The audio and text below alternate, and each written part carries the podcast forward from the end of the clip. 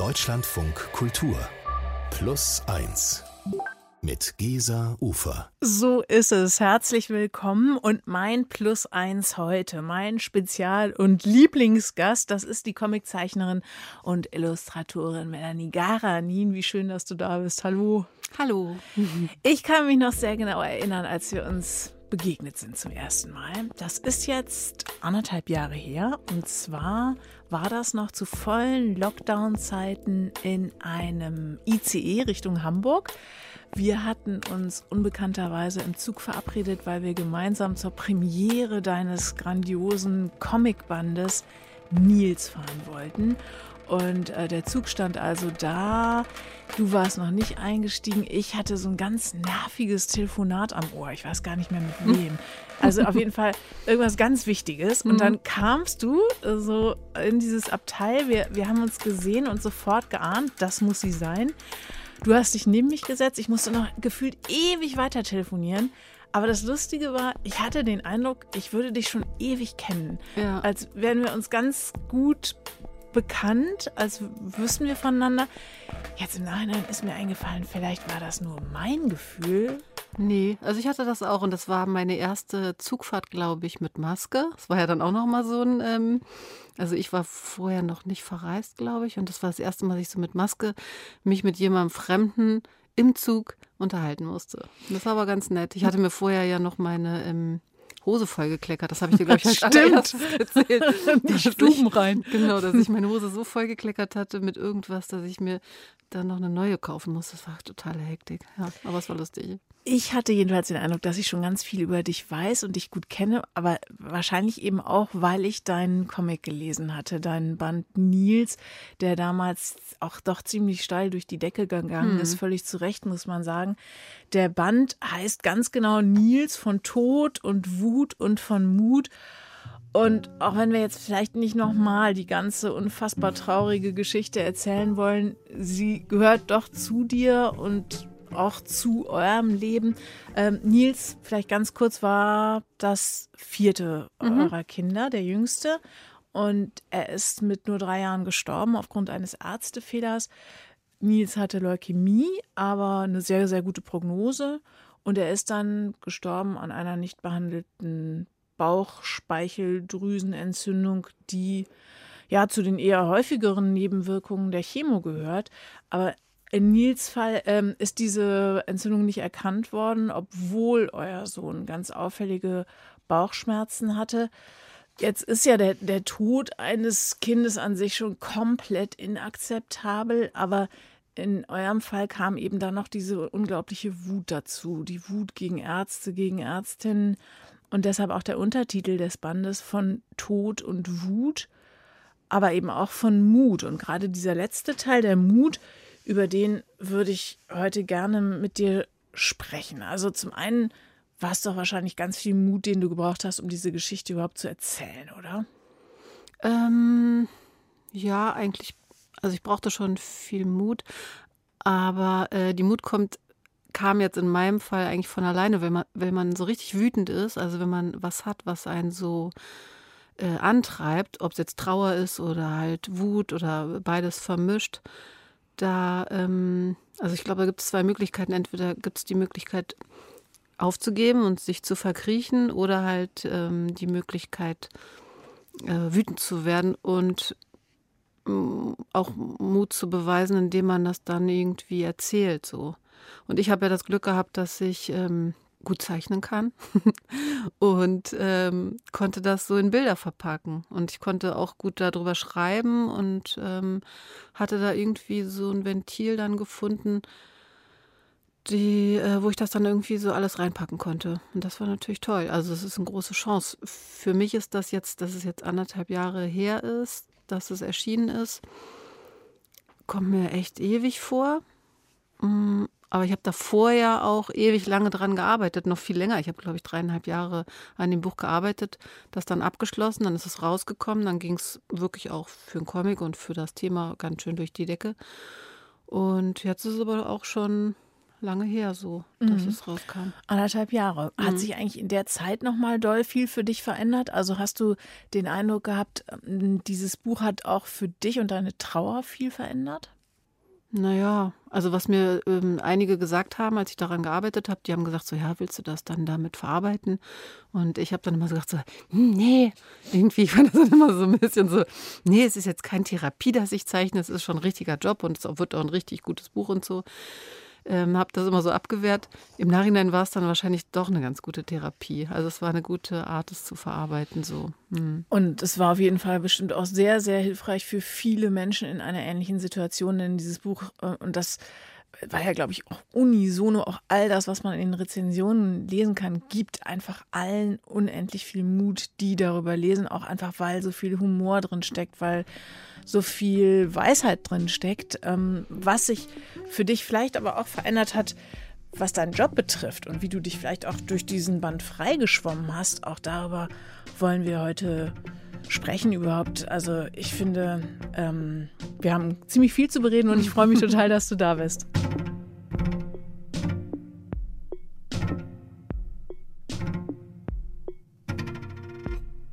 Mein Plus eins heute, das ist Melanie Garanin, Comiczeichnerin, Illustratorin, Bloggerin, begnadete Zeichnerin, speziell von liebenswert schrulligen Tieren. Ähm, Melanie, du bist gebürtige Berlinerin. Du bist Jahrgang 72, aber du hast, glaube ich, nicht immer in Berlin gewohnt. Jedenfalls gab es immer mal Stationen, wo du auch die Chance hattest, mit Tieren zusammenzuwohnen. Du hast auch viel mit Tieren zusammengelebt, oder? Ähm, ja, also wir sind äh, von Berlin, als ich so Grundschule gerade abgeschlossen hatte, sind wir nach Wuppertal gezogen, Mhm. wo alle meine Berliner Mitschüler sich auch totgelacht haben, alleine über den Namen Wuppertal. Das ist super. Das war ein bisschen peinlich, aber für mich als Kind war das toll, weil wir sind eben aus dem trotzdem grünen Lichterfelde noch grüner ins so ins Nirgendwo gezogen. Und ähm, da haben wir dann einen Hund gekriegt und später auch einen Pony und das war halt so die Erfüllung der Kindheitsträume, die wir erst also früher eigentlich gespielt hatten und die dann so wahr wurden. Zu Wuppertal fängt, fällt mir sofort immer die Geschichte von Tuffy ein, Ja. dem Elefanten, der auf der Jungfernfahrt aus der Schwebebahn gefallen Ja, sein soll. schrecklich. Genau, ist wohl passiert. Ja. Und jetzt lebst du ähm, in einem kleinen Vorort vor Berlin.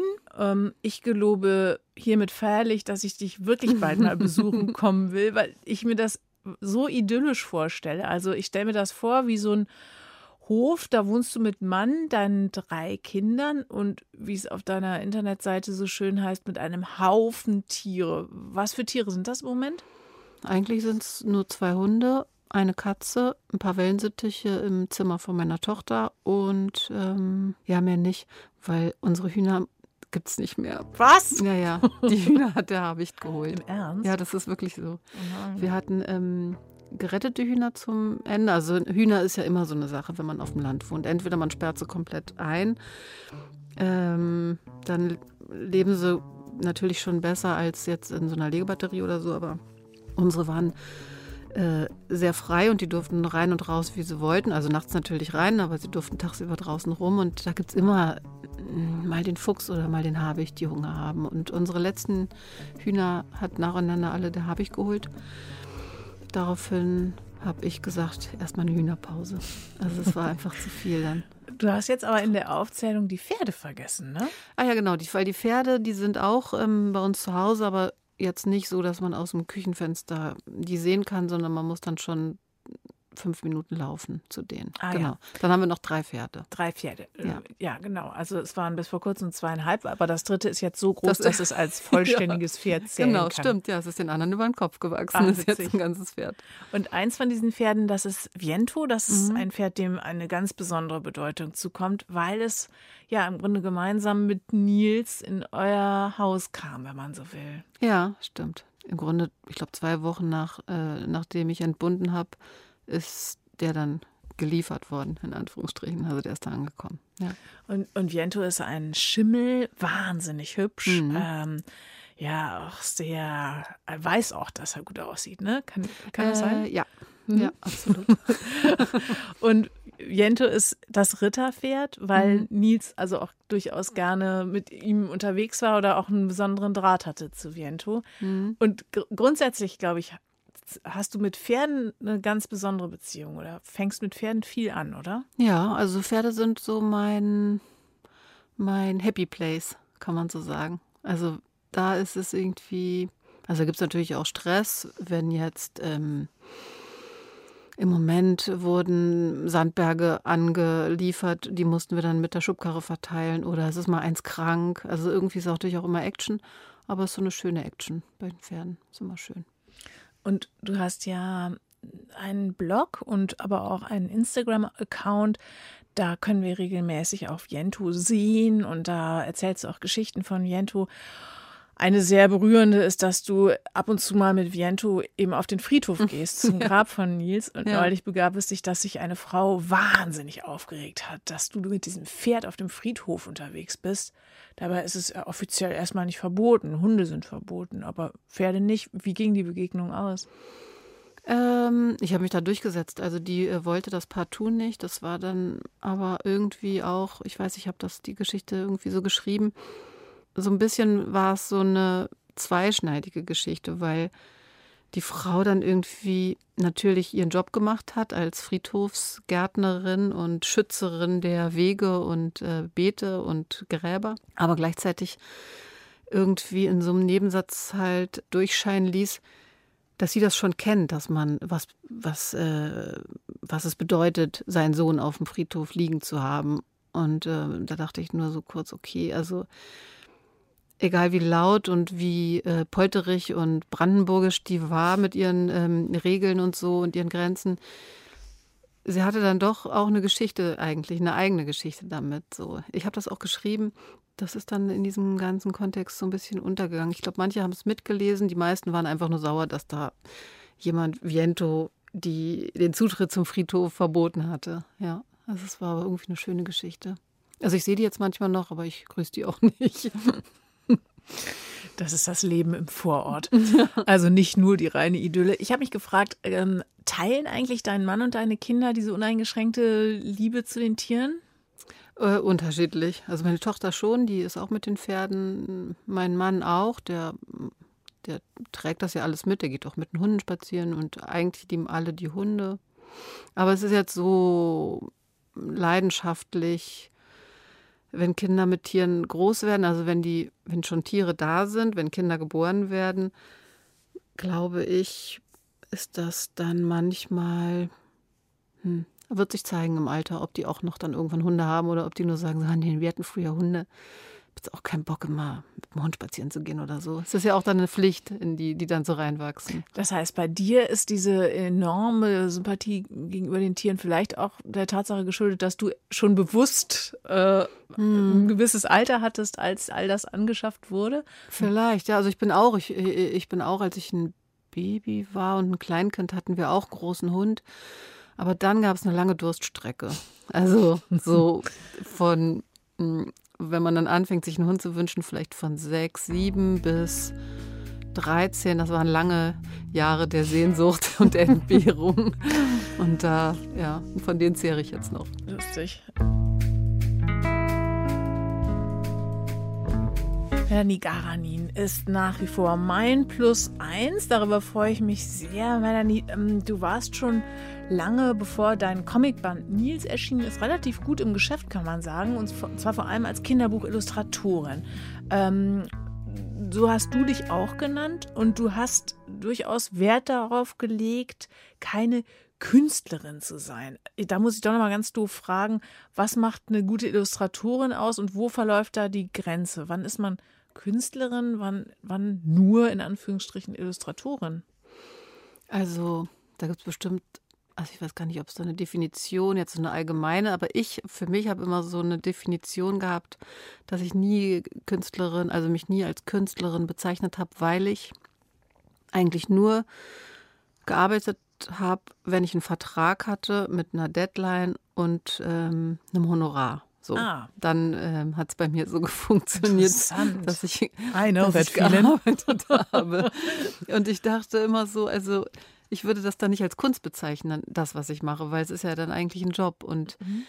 ähm, interessanterweise hat sich das dann auch mit der Arbeit an dem Nils-Buch oder beziehungsweise auch davor schon, wo ich mehr freie Projekte gemacht habe, weil ich zu so Jobsachen eine Zeit lang auch nicht äh, richtig fähig gewesen bin, hat sich das dann so ein bisschen verdreht. Und als ich dann an dem Nils-Buch gezeichnet habe, ja so lange, hatte ich ähm, auch eine lange Zeit keinen Vertrag und auch kein Geld, was so am Ende äh, gewunken hat, sondern das war zum ersten Mal in meinem illustratorischen Leben oder in meinem zeichnerischen oder in meinem Job so, dass ich ähm, wusste, ich will das zeichnen, auch wenn ich das vielleicht nicht bezahlt kriege oder irgendwie so. Das war schon so eine, also für mich neue Situation, was fertig kriegen zu wollen oder ein Werk machen zu wollen, ohne ähm, dass es mir wichtig war, dass ich dafür Kohle kriege. Hm. Also natürlich ist es dann, das darf man jetzt auch nicht so richtig sagen,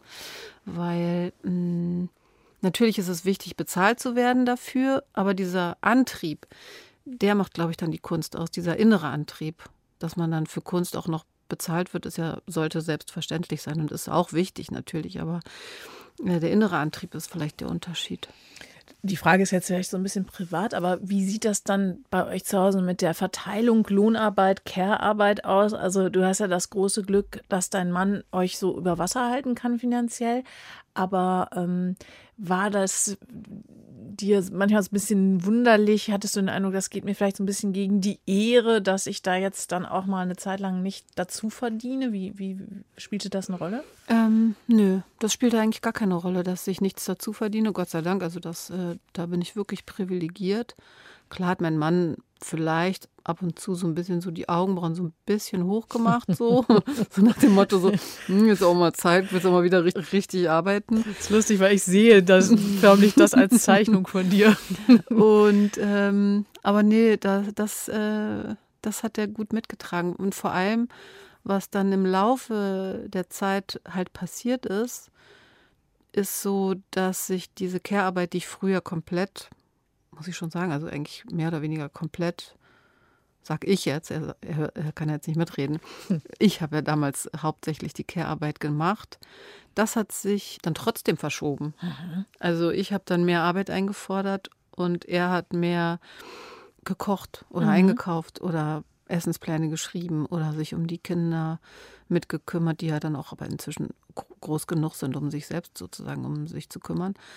Aber da gab es schon auch eine Verschiebung. Mir kommt es so vor, als wärst du inzwischen eine ziemlich disziplinierte Arbeiterin, auch ohne Deadlines. Äh, du bist extrem produktiv, wenn man sich auch nur so deinen Blog anguckt oder eben deinen Output bei Instagram. Ich habe zum Beispiel sehr gemocht, diese Serie Lookalikes. Die habe ich mir gerade nochmal angeguckt, wo es um die Ähnlichkeiten zwischen Herrchen bzw. Frauchen und ihren Hunden geht. Du hast auch ganz viele schöne, einfach so Naturimpressionen. Also Wolkenfetzen, durch die so Sonne bricht oder äh, feine Blümchen und letzten Endes dachte ich, kommt da auch immer wieder so das durch, was du auch mal an irgendeiner Stelle so genannt hast, dass, dass du dir mitunter auch so einen, so einen, so einen leichten Esoterik-Hau äh, gönnst, also mhm. so eine Offenheit hast für so Esoterik-Hau. Ähm, ohne das jetzt auch tiefer ergründen zu wollen oder so groß vor dir herzutragen, aber da ist immer auch doch so ein gewisser Rahmen Trost in diesen Dingen zu finden, oder? Ja, das schon, aber so produktiv bin ich jetzt eigentlich gar nicht, muss ich gestehen. Also gerade mein Blog, das wird immer, also mein Blog ist so mein, das war früher viel, viel mehr. Den Blog, den äh, vernachlässige ich so komplett. Der ist eigentlich eher so ein Archiv. Ich glaube, man kann da noch gut reinschauen und auch äh, stundenlang drin rumforschen. Ich mache das sogar selber ganz manchmal. Also habe ich schon ewig nicht gemacht, aber da sehe ich Sachen, da kann ich mich nicht mehr dran erinnern. Aber da bin ich gar nicht mehr so. Da ist Instagram schon mehr so dieses Blog to go, äh, so mal schnell in der S-Bahn oder so oder unterwegs irgendwie was machen, ist schon leichter als so einen Blog zu schreiben. Und dann fallen so ganz nebenbei auch noch mal kurz so Nebenprojekte ab, wie ähm, diese tolle Kooperation zum Beispiel mit Captain Peng, der Habicht und der Hahn. Da hast du illustriert einen Song von Captain mhm. Peng wir hören mal, würde ich vorschlagen, ein bisschen aus diesem Song. Der Habicht und der Hahn lagen Arm in Arm, als sie beim ersten Sonnenstrahl erwachten. Der Bauer kam herein und schimpfte wie ein Schwein, und um sie rum die ganzen Hühner lachten. Der Hahn schaute beschämt und fing an laut zu krähen, und der Habicht flog verwirrt aus seiner Luke. Der Stall schrie auf Verrat, das ist gegen den Vertrag. Glucken spuckten und es buhte jede Pute. Melanie, das ist ja so ein bisschen back to the roots, weil du ja auch mal Trickfilm studiert hast, mhm. ursprünglich in Potsdam. Ne? ja. Hattest du nach dem Projekt vielleicht sogar wieder Lust, da weiterzumachen an der Stelle? Das ist unglaublich viel Arbeit wahrscheinlich. Bei Trickfilm? Nee? Nee, da habe ich überhaupt keine ähm, Ambitionen mehr. Okay.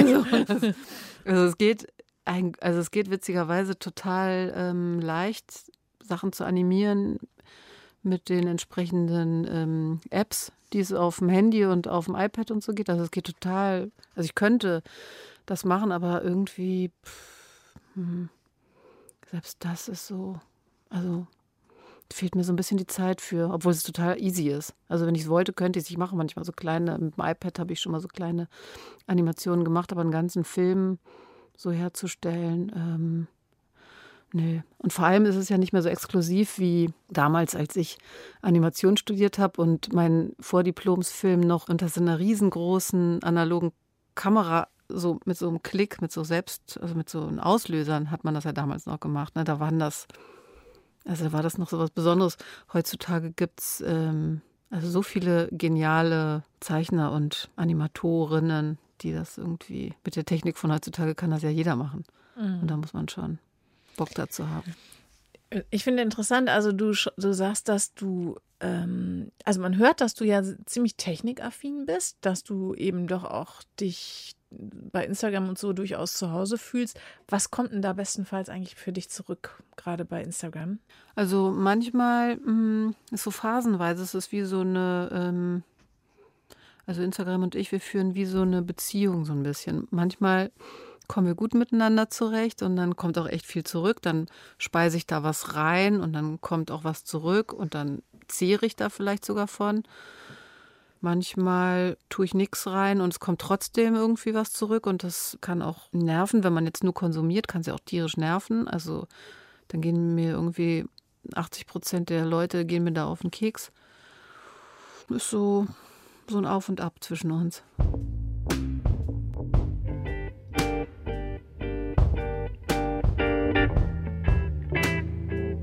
Wir haben ja schon ein wenig über deine Arbeit gesprochen. Wir haben auch schon darüber gesprochen, ähm, dass du so eine ja, ambivalente Beziehung zu Instagram pflegst, äh, dass du bloggst. Du hältst dich aber auch auf dem Laufenden, wenn es darum geht, am Rechner zu zeichnen. Mit anderen Worten, du bist ähm, durchaus so ein bisschen doch schon so in Richtung Technik-Nerd unterwegs, würde ich sagen.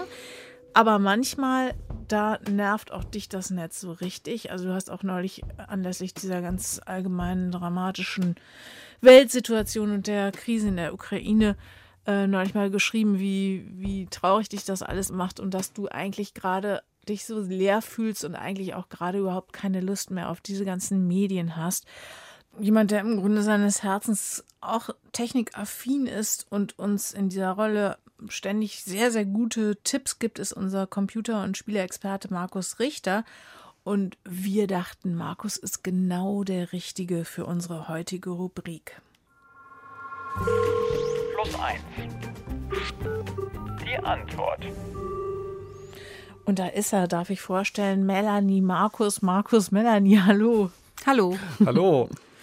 Melanie, du sagst, du hast normalerweise ja auch keinen Problem mit Inspiration. Du bist eigentlich ziemlich gut darin, dich selbst äh, kreativ zu betätigen. Markus, ist das bei dir eigentlich genauso? Also hast du auch so eine grundsätzlich so eine Trickkiste für kreative Ideen? Nee.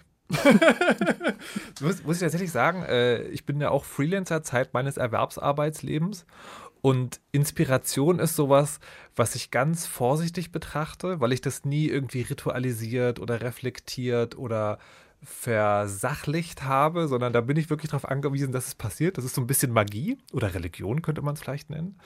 Ähm, also im Sinne von, ich habe keine, kein, kein wirkliches Ritual für, ich brauche jetzt Inspiration, das nicht. Aber wenn wir über das Netz reden und die Inspiration, die es bringen kann, da habe ich mir tatsächlich angewöhnt, wenn ich etwas sehe, was ich denke, das könnte eine Inspiration sein, das an einer ganz bestimmten äh, Stelle abzuspeichern. Also nicht sofort sozusagen draufzuspringen und was daraus zu machen, sondern zu wissen, okay, das könnte was sein, das speichere ich mir ab. Machst du das auch, Melanie? Nö. Auf die Idee bin ich noch gar nicht gekommen. Und wie machst du das, Markus? Also machst du einfach einen Screenshot und legst es irgendwo hin oder gibt es dafür schon wieder irgendwelche speziellen Super-Apps? Da gibt es natürlich spezielle Super-Apps. Ähm, da gibt es auch viele von. Ich kann jetzt sozusagen die eine empfehlen, die ich benutze und die ich auch sehr gut finde. Das ist ein Angebot, das heißt Pinboard. Das ist tatsächlich dafür gedacht worden, einfach Links zu speichern. Und da gibt es dann verschiedene Apps, die man auch auf dem Smartphone benutzen kann, zum Beispiel Pins. Ähm, und wann immer man, also das passiert mir vor allem auf dem Smartphone, ähm, wann immer man das sieht, man denkt, okay, das ist spannend, das ist ein Artikel oder ein Tweet oder was auch immer, dann kann man das über das Teilen-Menü des Smartphones, kann man sagen, merkte das. Mhm. Und dann kann man noch eine kleine Notiz zu machen und das ist ganz schnell. Und das ist für mich auch total wichtig, weil, ähm, weil Social Media kann ja beides sein. Ne? Also Arbeit, aber auch private Entspannung, Vergnügen, was auch immer. Und es mischt sich ja dann manchmal so einfach.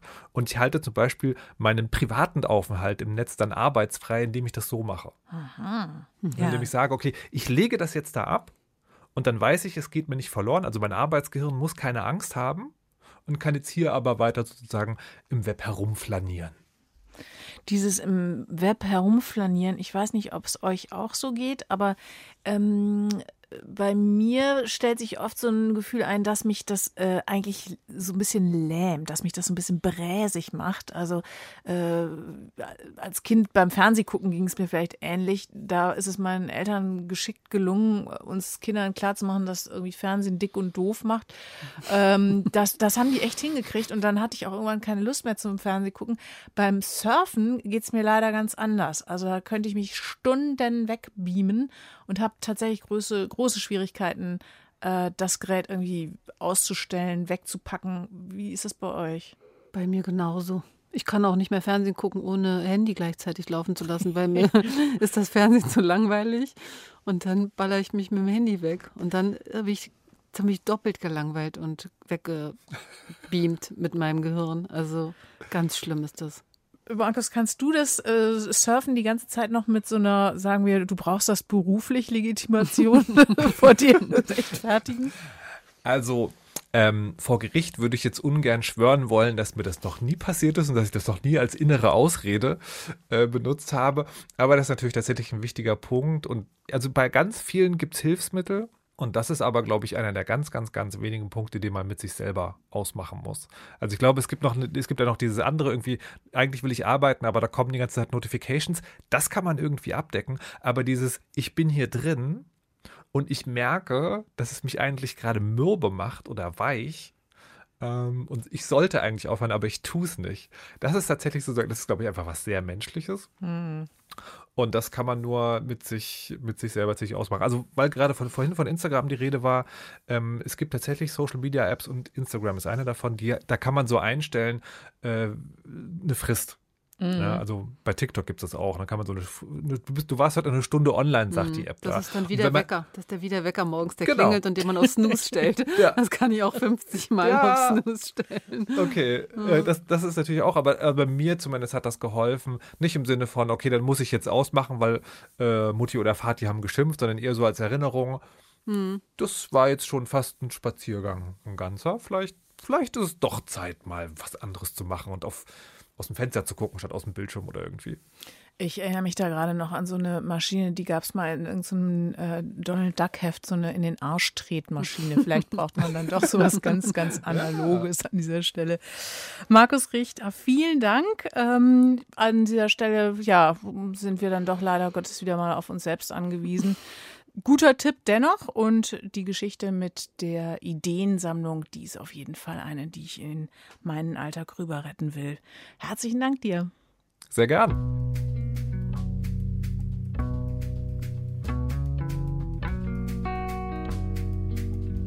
In unserer Miniserie Entscheidungen geht es heute mal wieder um die kleinen und großen Entscheidungen, die uns täglich im Leben begegnen und die wir täglich fällen müssen, ohne darüber nachzudenken.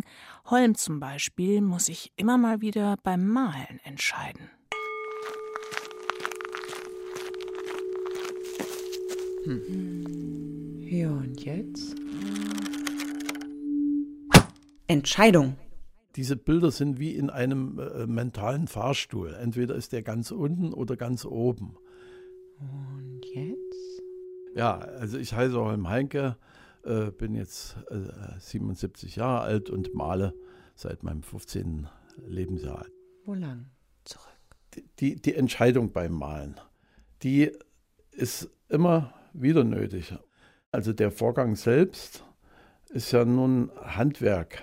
Das ist äh, relativ automatisiert, aber du verlässt ein Bild, betrachtest es von außen, um dann zu überlegen, was veränderst du jetzt? Und genau das äh, erfordert am meisten Zeit.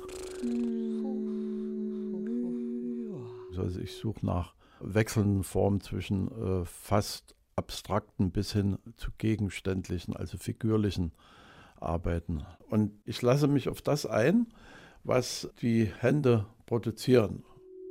Links, hm. rechts. Hm. Also diese Entscheidung setzt natürlich auch immer Misslingen voraus. Nee, es setzt nicht voraus, aber ich muss davon ausgehen, dass es auch misslingen kann. Aber genau das ist die Voraussetzung, damit überhaupt etwas Neues entsteht. Entscheidungen. Entscheidungen. Melanie Garanin war mein Spezial- und super Sondergast. Du musst uns noch ganz kurz schildern. Du hast äh, sehr viel gearbeitet im vergangenen Jahr an einem neuen Comic. Das war aber diesmal so eine Art Auftragsarbeit, also so eine Mischung mal wieder aus Zeitdruck und Deadline und aber auch freie Arbeit. Und zwar hast du was genau ähm, bebildert? Also, das war äh, total schön, weil ich ja gerade fertig war mit dem ähm, mit meinem ersten Buch und dann kam vom Verlag die Anfrage, ob ich Lust habe, ganz schnell, so schnell wie möglich im Grunde, eine Drehbuchadaption zu zeichnen. Und zwar von einer Kinderfernsehserie existierte dieses Drehbuch und ich sollte dazu Husch Husch die Graphic Novel zeichnen. Was heißt denn Husch Husch so ungefähr? Äh, Husch Husch hieß äh, in dem Fall, ich hatte ein Jahr Zeit. Ein wow. Jahr. Ich hatte ein Jahr Zeit. Krass. Oder anderthalb. Okay. Und dann habe ich das erste halbe Jahr ein bisschen gebummelt, mm, wie es meine Art ist. Und das zweite halbe Jahr oder sechs, sieben Monate habe ich sehr, sehr, sehr viel gearbeitet. Aber es ist sehr schön geworden. Und wir genau. dürfen auch, glaube ich, schon verraten, was es ist. Und zwar ist das eine, ja, wenn man so will, Drehbuchadaption von einem Stoff von Andreas Steinhöfel. Ja, genau, von Andreas Steinhöfel und Klaus Döring, die haben das Drehbuch geschrieben und das, ähm, die Graphic Novel habe jetzt ich gezeichnet und Andreas hat den Text dazu äh, noch ein bisschen abgewandelt. Also es ist nicht genau wie, natürlich nicht wie die Serie, aber es ist, ach, es ist irgendwie eine lustige also es ist irgendwie schön. Es ist so eine Ergänzung, glaube ich. Es ist ein bisschen anders als der Film natürlich und andere Erzählperspektive und ich habe auch noch so ein paar Kleinigkeiten mit reingeschummelt. und es war eine sehr schöne Arbeit. Ja. Wir werden dich auf jeden Fall engmaschig stalken und äh, ja, schön, dass du heute da warst. Ja, vielen Dank für die Einladung. War mal wieder schön im Radiostudio zu sitzen. Schön. Schönen Sommer. Danke, hier gleichfalls.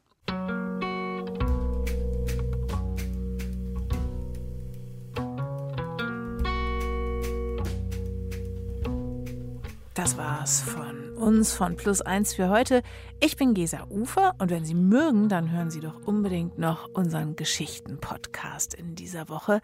Da stellen wir Ihnen hier bei Plus Eins die Geschichte von Carlos vor.